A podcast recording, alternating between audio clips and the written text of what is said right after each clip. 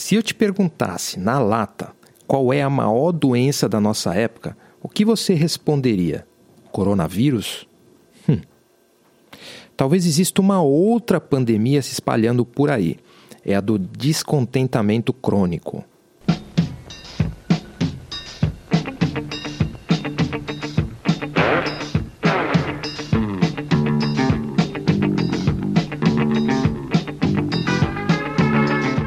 Você está ouvindo a versão do Divo para a clássica música do Rolling Stones, I Can Get No Satisfaction.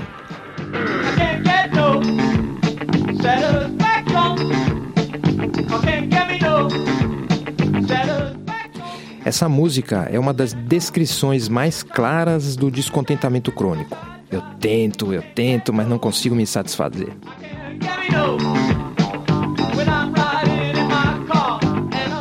E essa versão do Divo ainda é mais capaz de comunicar essa qualidade tensa e repetitiva do descontentamento.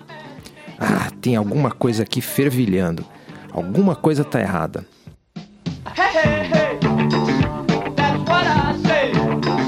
É uma tensão de fundo contínua, tipo barulho na rua, motor de geladeira ligado em casa.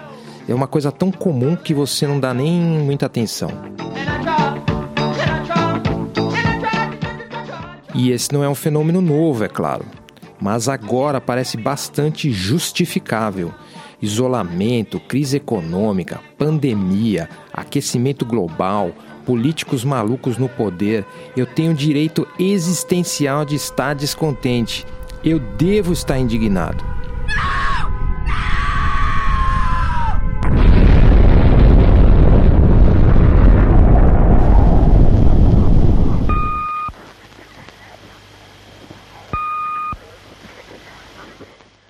Mas se você fosse conversar com um sujeito, sei lá, na Macedônia, ele poderia reclamar do mesmo jeito. Esse Alexandre o Grande, o massacre de culturas locais, a destruição do planeta, etc, etc, etc.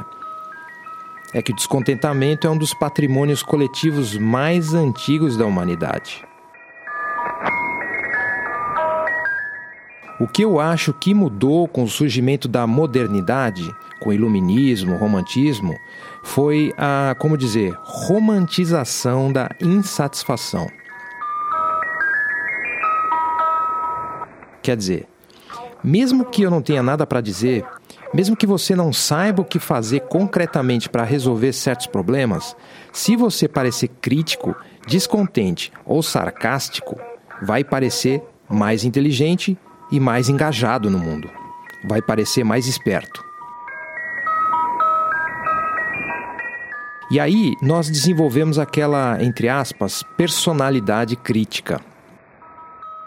Nós não estamos exatamente bem informados sobre aquilo de que estamos falando.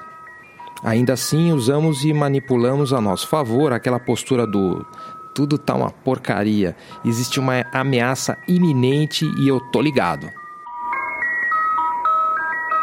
Essa é a romantização da insatisfação.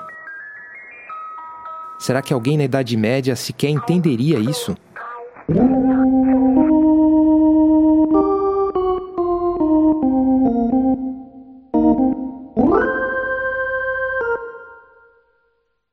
Às vezes parece que a romantização da insatisfação é só uma atualização da velha e boa conversa fiada. Sabe quando você encontra uma pessoa na rua, não tem muito o que dizer para ela, mas sai falando tipo: Será que vai chover? Um dos fundadores da antropologia, o polonês Bronisław Malinowski, chamava a conversa fiada de conversa fática, com PH.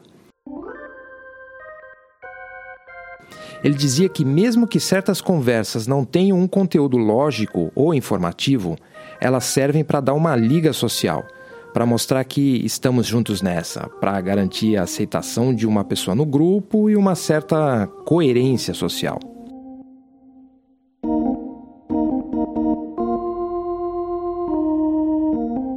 Então você pode notar que esse criticismo fático, conversa crítica fiada, pode se manifestar em outras mídias, tipo redes sociais, YouTube, etc. Os dinossauros da comunicação, tipo eu, antigamente achavam que a mídia era um espaço de discurso pesquisado, calculado, informativo. Mas nem sempre foi assim, claro.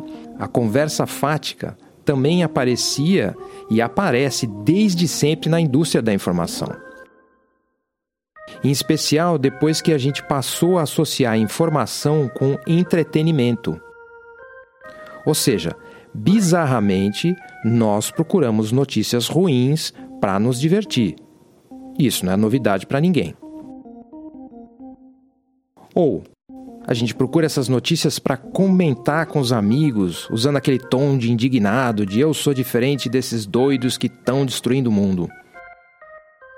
E assim, o descontentamento vira conversa fática, criticismo fático. É a nova conversa de elevador. Mas nós podemos usar o criticismo fático para fazer marketing pessoal para arranjar seguidores, para ficar famoso e etc. E aí muitas vezes estamos criticando o capitalismo e agindo com a mentalidade de expansão de mercado. Mas o que eu queria dizer mesmo é o seguinte: no fundo, quando ficamos o tempo todo reclamando ou falando num tom sarcástico e de indignação genérica, criamos esse ruído de fundo de insatisfação é uma ressaca existencial que talvez nos deixe ainda pior. E é questionável se essa mecânica realmente ajuda a melhorar o mundo. O que me deixa nessa estranha situação: reclamar genericamente da reclamação genérica. Eu não consigo me satisfazer. Mas ah, eu te, te, te, te tento.